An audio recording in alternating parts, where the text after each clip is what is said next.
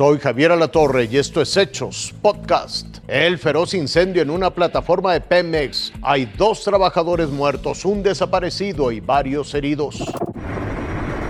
La madrugada de este viernes se suscitó un incendio en un centro de procesos de la sonda de Campeche. El director de Pemex, Octavio Romero Oropesa, se trasladó hasta el lugar e informó que el accidente se presentó en la plataforma de enlace de Nohoch Alpha y posteriormente en la plataforma de compresión.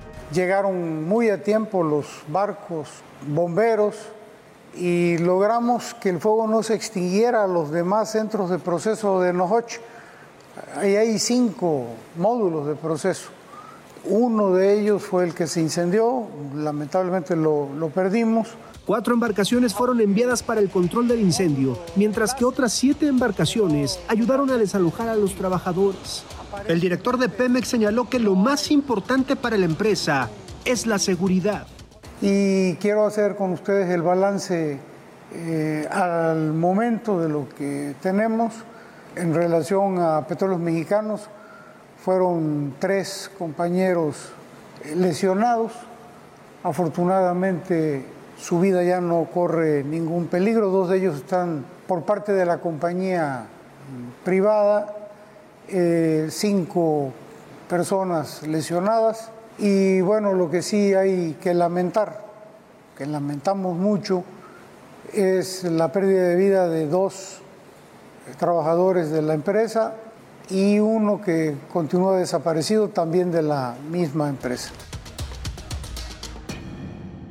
El director de Pemex también señaló que el fuego ya está totalmente extinguido, pero también señaló que este accidente va a afectar la producción en miles de barriles de petróleo crudo equivalente. Sin embargo, dijo, ya hay una estrategia para continuar con los procesos. Javier. Hay nuevos elementos sobre uno de los mayores robos de joyas en los Estados Unidos. Son imágenes posteriores a un robo cometido hace casi un año en California. Fueron grabadas con la cámara corporal del policía que atendió la emergencia, pero difundidas apenas hoy. Un atraco millonario de joyas, diamantes y relojes de alta gama, que ocurrió justo cuando los guardias de seguridad que los transportaban en un tráiler hicieron una parada para comer y descansar, mientras uno dormía y el otro compraba comida, o por lo menos eso es lo que aseguran. Los ladrones rompieron el candado y sacaron 24 bolsas repletas de joyas. El robo duró más de 20 minutos sin que ninguno de los dos guardias se dieran cuenta.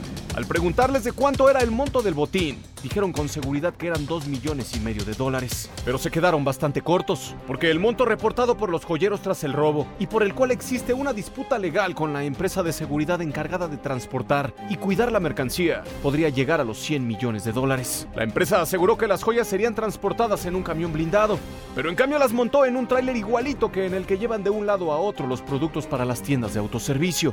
El problema no para ahí, porque además dice que las joyas no valían alrededor de 100 millones de dólares, sino 10.